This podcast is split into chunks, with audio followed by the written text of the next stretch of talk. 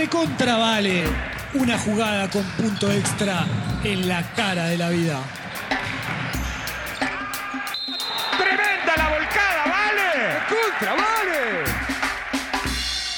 Bienvenidos a un nuevo Recontra Vale. Mi nombre es Germán.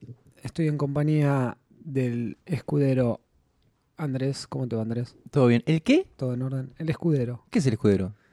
Es que sos como mi, mi Sancho Panza. Ah, ok. Yo soy el Quijote. Pero- ah, pero no es una, en esta lucha contra los molinos de viento. ¿es una terminología del básquet o...?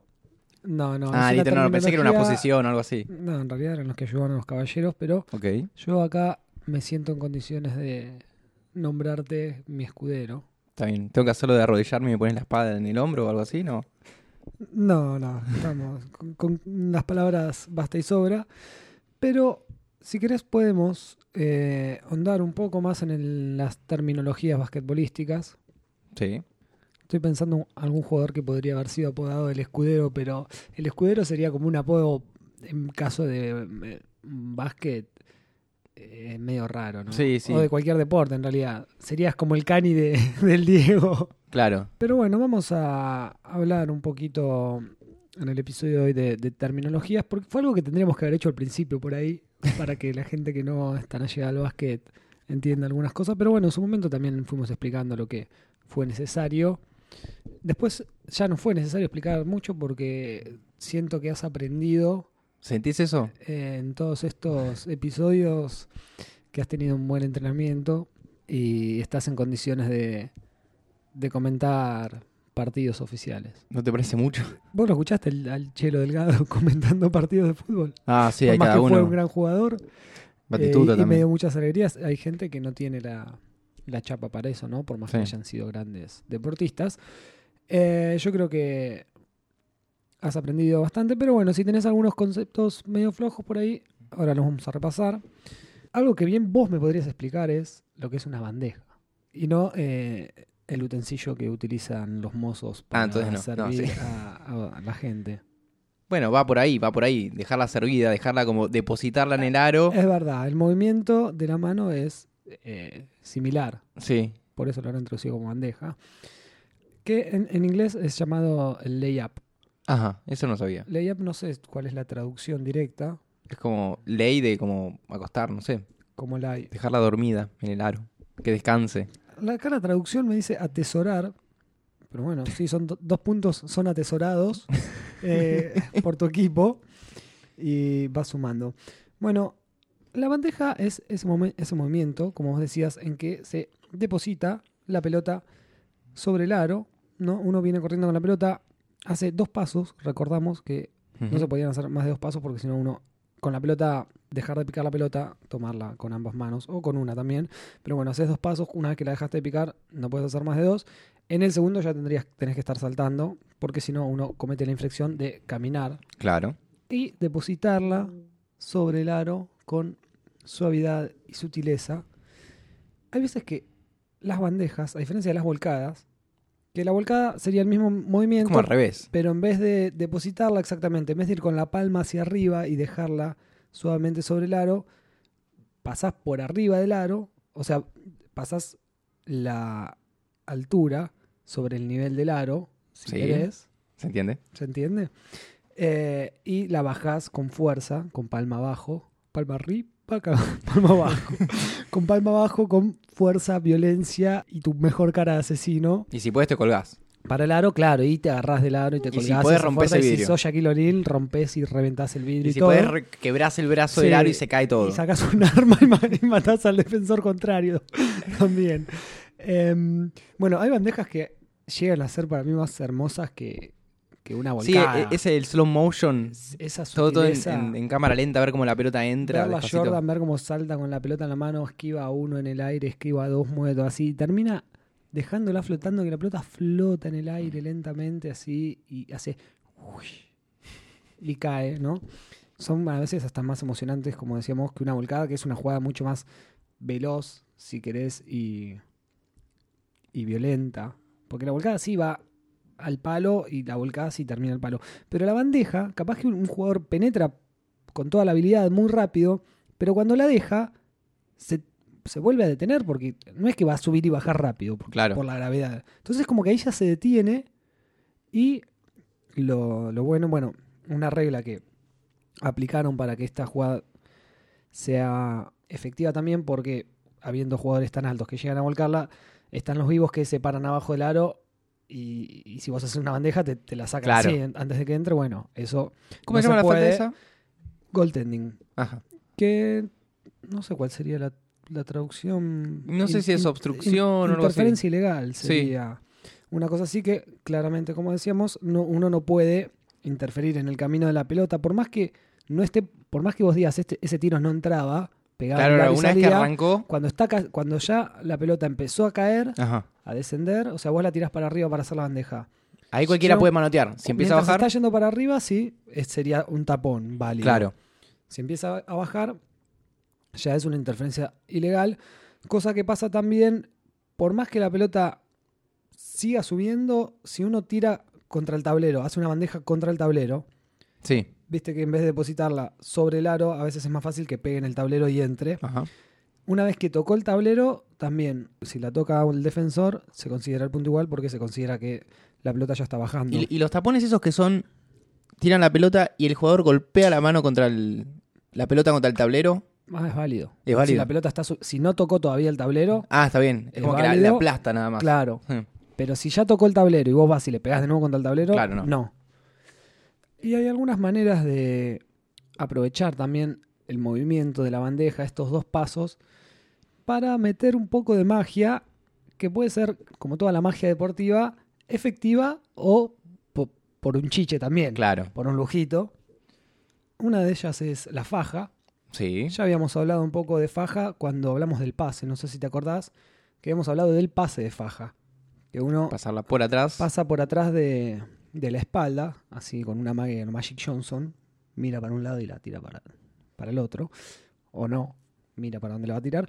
Pero bueno, la cuestión es que uno pasa la pelota por detrás de la espalda, pero en el caso de continuar la bandeja, la toma con la otra mano, o sea, Ujú. si sos derecho y venís haciendo una bandeja derecha, harías los pasos derecho, izquierdo y saltás. Sí.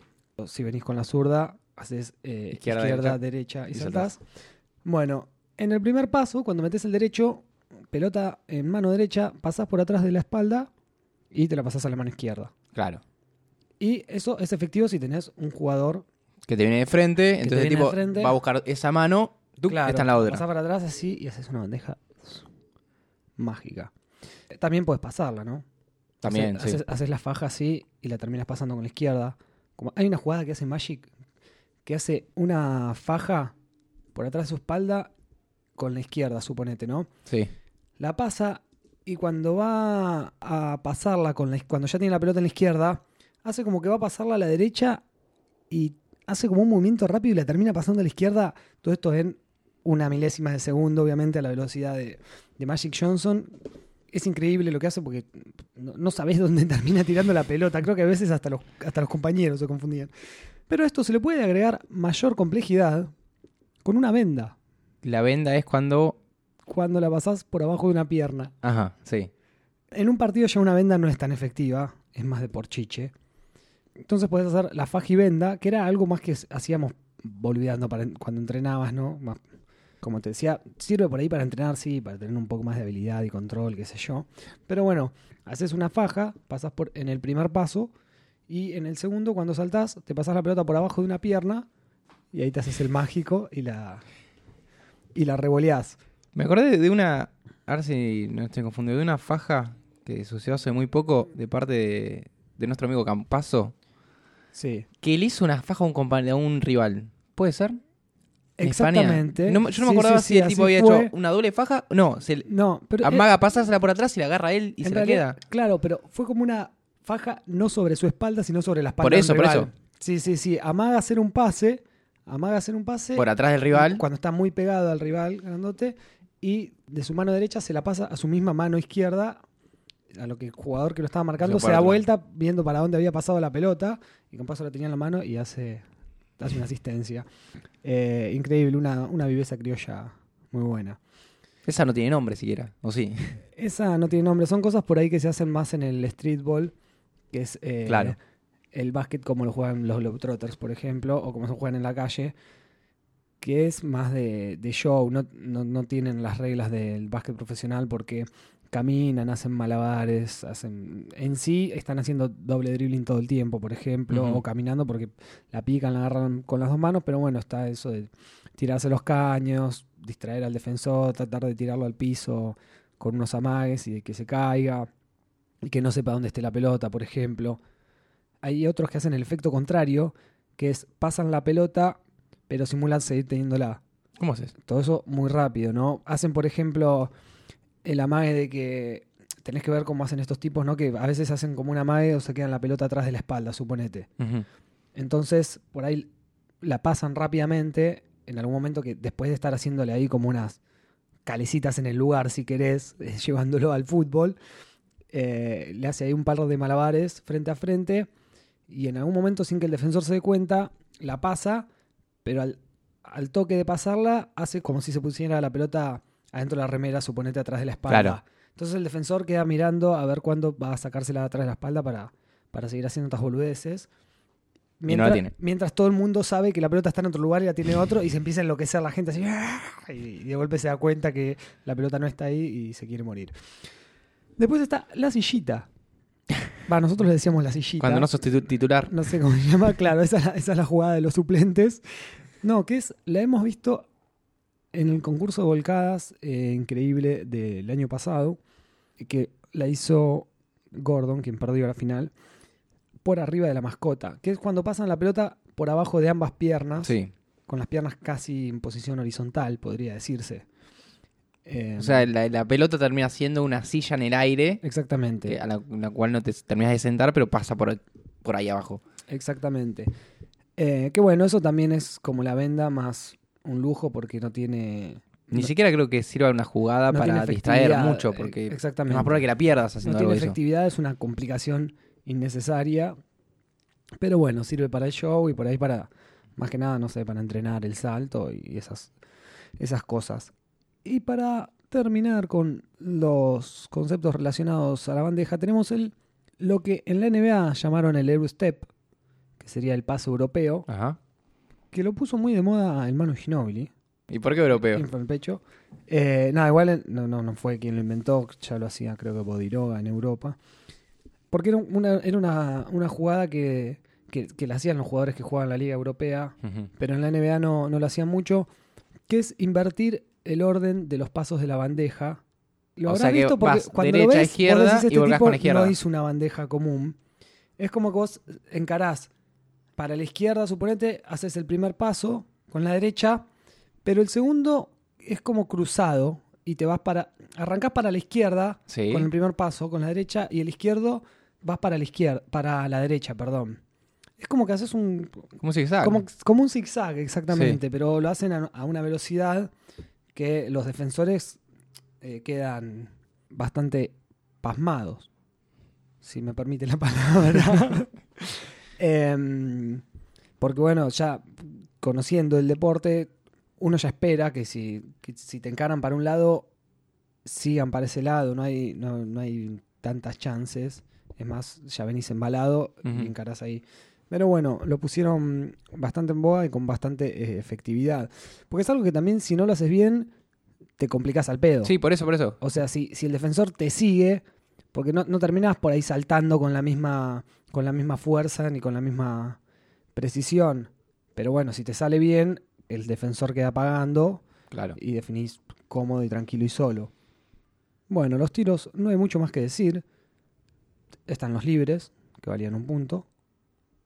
Los dobles y los triples. Pero algo sí que voy a recalcar es que un entrenador mío, me acuerdo, siempre que, quedaba- que estábamos entrenando y quedaba uno libre, me daba gracia cuando eh, la gente toma a veces términos yankees, que está bien, si querés, porque el deporte es yankee veías la NBA, que yo, pero siempre cuando uno estaba solo y para darle como confianza decía, shoot, le gritaba.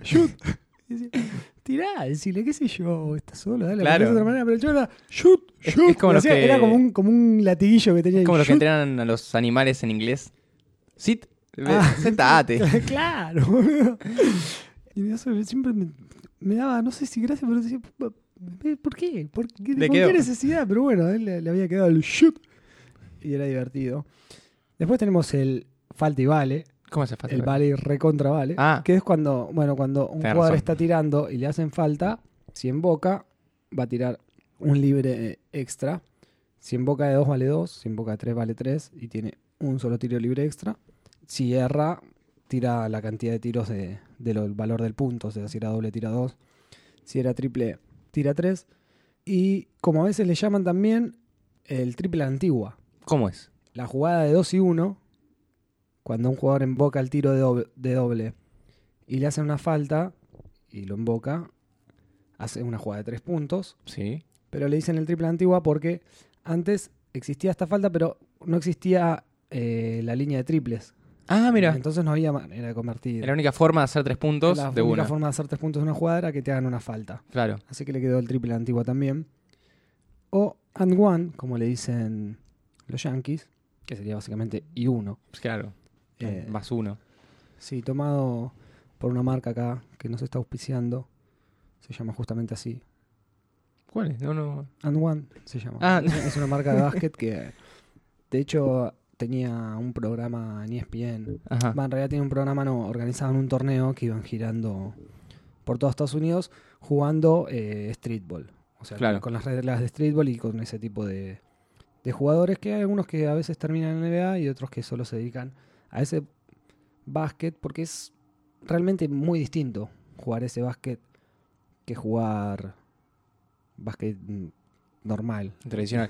¿Viste que hace poco estuvo ese mm, evento de la NBA en Argentina? El, Sí, ¿Cómo se llama? ¿El 3x3? sí, no, no fui a verlo. Me hubiese gustado, pero no sé. Pero lo mismo, es como un- otro tipo de básquet que jugás con otras reglas. Sí, igual ahí jugás con. Porque ni siquiera es media cancha. Jugás con reglas no oficiales, pero no, no podés caminar y todas esas cosas. Claro, claro. Lo que tienes es que se juega en un solo aro. No es media cancha, pero lo que sí tienes que hacer es salir hasta la línea de triples para.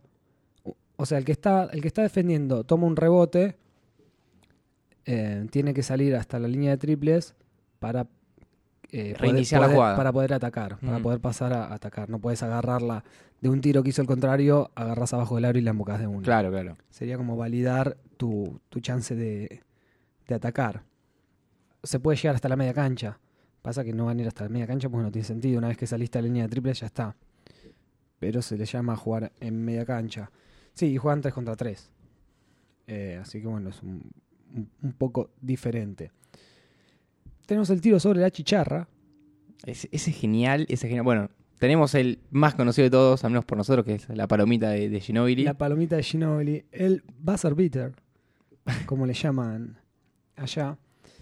Me acuerdo un partido de los Spurs contra Detroit Pistons. Creo que fue el quinto partido, que fue un partido terrible. Porque los Pistons venían levantando la serie final eh, del 2005, creo que fue. Y sobre la chicharra. No, no sé si fue sobre. Creo que fue sobre la chicharra del reloj de, de posesión, pero no sobre la del partido, ¿no? Claro, los 24, 24 segundos. segundos, Sí. exactamente. Mete un triple terrible de Robert Horry con un pase de Ginobili. Y, y en la emoción estaba comentando Leo Montero el partido. Y en su fanatismo por Ginobili estaba obviamente muy contento por el triple de Robert Horry. Que había sido impresionante porque aparte era bien ahí para ganar el partido sobre la hora, qué sé yo. Y el loco, "Ah, y anótale una asistencia a Ginobili. sí, ahora me acuerdo, ahora me acuerdo. Chabón, pero está todo bien, sí, le anotamos una asistencia al Manu, Pero- pero, hay que meter ese triple. Y era como que siempre quería levantar, como que quería le- levantar un puntito al Manu, que el Manu en realidad sí fue un pase bueno, si querés, pero estaba solo el otro, no fue que hizo una terrible jugada y lo dejó solo. Es como Fue como el contarle... triple, se la pasó, como el gol de, como el pase del negro Enrique. Claro, contar un, un- como pase el pase a Maradona que después se eludió a 25 ingleses. Claro. Hay mucha más terminología, obviamente, y reglas de básquet. Acá solo men- mencionamos las que más nos divierten. Igual estas son las que cuando uno ve un partido Tiene no tiene saber, mucha idea, tiene claro, saber. ah, dijo eso, ah, ¿y qué significa? Ah, doble- ah, Claro. y, y te ubicas un poquito más, no es que no entendés nada sí, y sí, te perdés. Y después algo que por ahí te puede divertir un poco vos era cómo se marcaban las, las jugadas de, del equipo, Ajá. que bien las podés numerar. No sé si alguna vez habrás visto que Las- las bases cuando llevan la pelota a Las veces... jugadas te referís a las tácticas. Sí. Tipo, las ahora vamos a hacer esta. Jugadas preparadas, Claro. exactamente. Viste que el base a veces viene picando así la pelotita con la mano. Levanta la mano. Levanta una mano y ahí te dice, por ahí te, no sé, las pueden indicar con números. O por ahí te hace, hacemos puño, tomo el puño. hacemos cabeza y se toca la cabeza y así. No hay muchas opciones tampoco. Si tienes la pelota en una mano. Hacemos huevo y todos se, se tiran, se Claro. tiran y no hacen nada. Che, hacemos, hacemos huevo, se agarran los huevos y todos se tiran ahí a descansar. Y por fuera de, de estas que son las clásicas, ¿hay alguna que sea como medio rara? El otro día me, me dijiste una que era eh, mm, hacer una pizza o amasar pizza. Ah, sí, ese me estaba olvidando. No, que se dice tiró, Tirar una pizza. tiró una pizza. sí. Igual esos son más de, de que los comentaristas que. Sí, sí, son más eh, comentarios de por ahí de los jugadores. Eh, tiró una pizza porque nada, fue como, como un, un delivery o tiró un zapato. Voy a decir algo por ahí, es un poco vulgar, pero un entrenador nuestro nos decía que, que no tiremos la pelota como mierda al río. ¿Cómo- No sé qué clase de gente tira mierda al río. ¿Y cómo la tirará la mierda al río? Tal Así vez, nomás. tal vez la tiras con precisión, no sé. De La embocás seguro. Claro, tal vez ves un, un- un charquito y dices, yo quiero que Eh, caiga en ese charquito. Tirar una pizza, sí, por ahí cuando tirás medio cualquier cosa, viste, como y venís así y dices, bueno, la tiro. Y entra. Y entra. Eh, y entra. Y nos vamos a retirar el episodio de hoy. Vamos a dejar la puerta abierta para seguir hablando sobre cómo se le dicen a ciertas cosas, Ajá. Estamos llamando las cosas por su nombre. para llamar a las cosas por su nombre, a la gente por su nombre, pero eso van a tener que esperar al próximo episodio.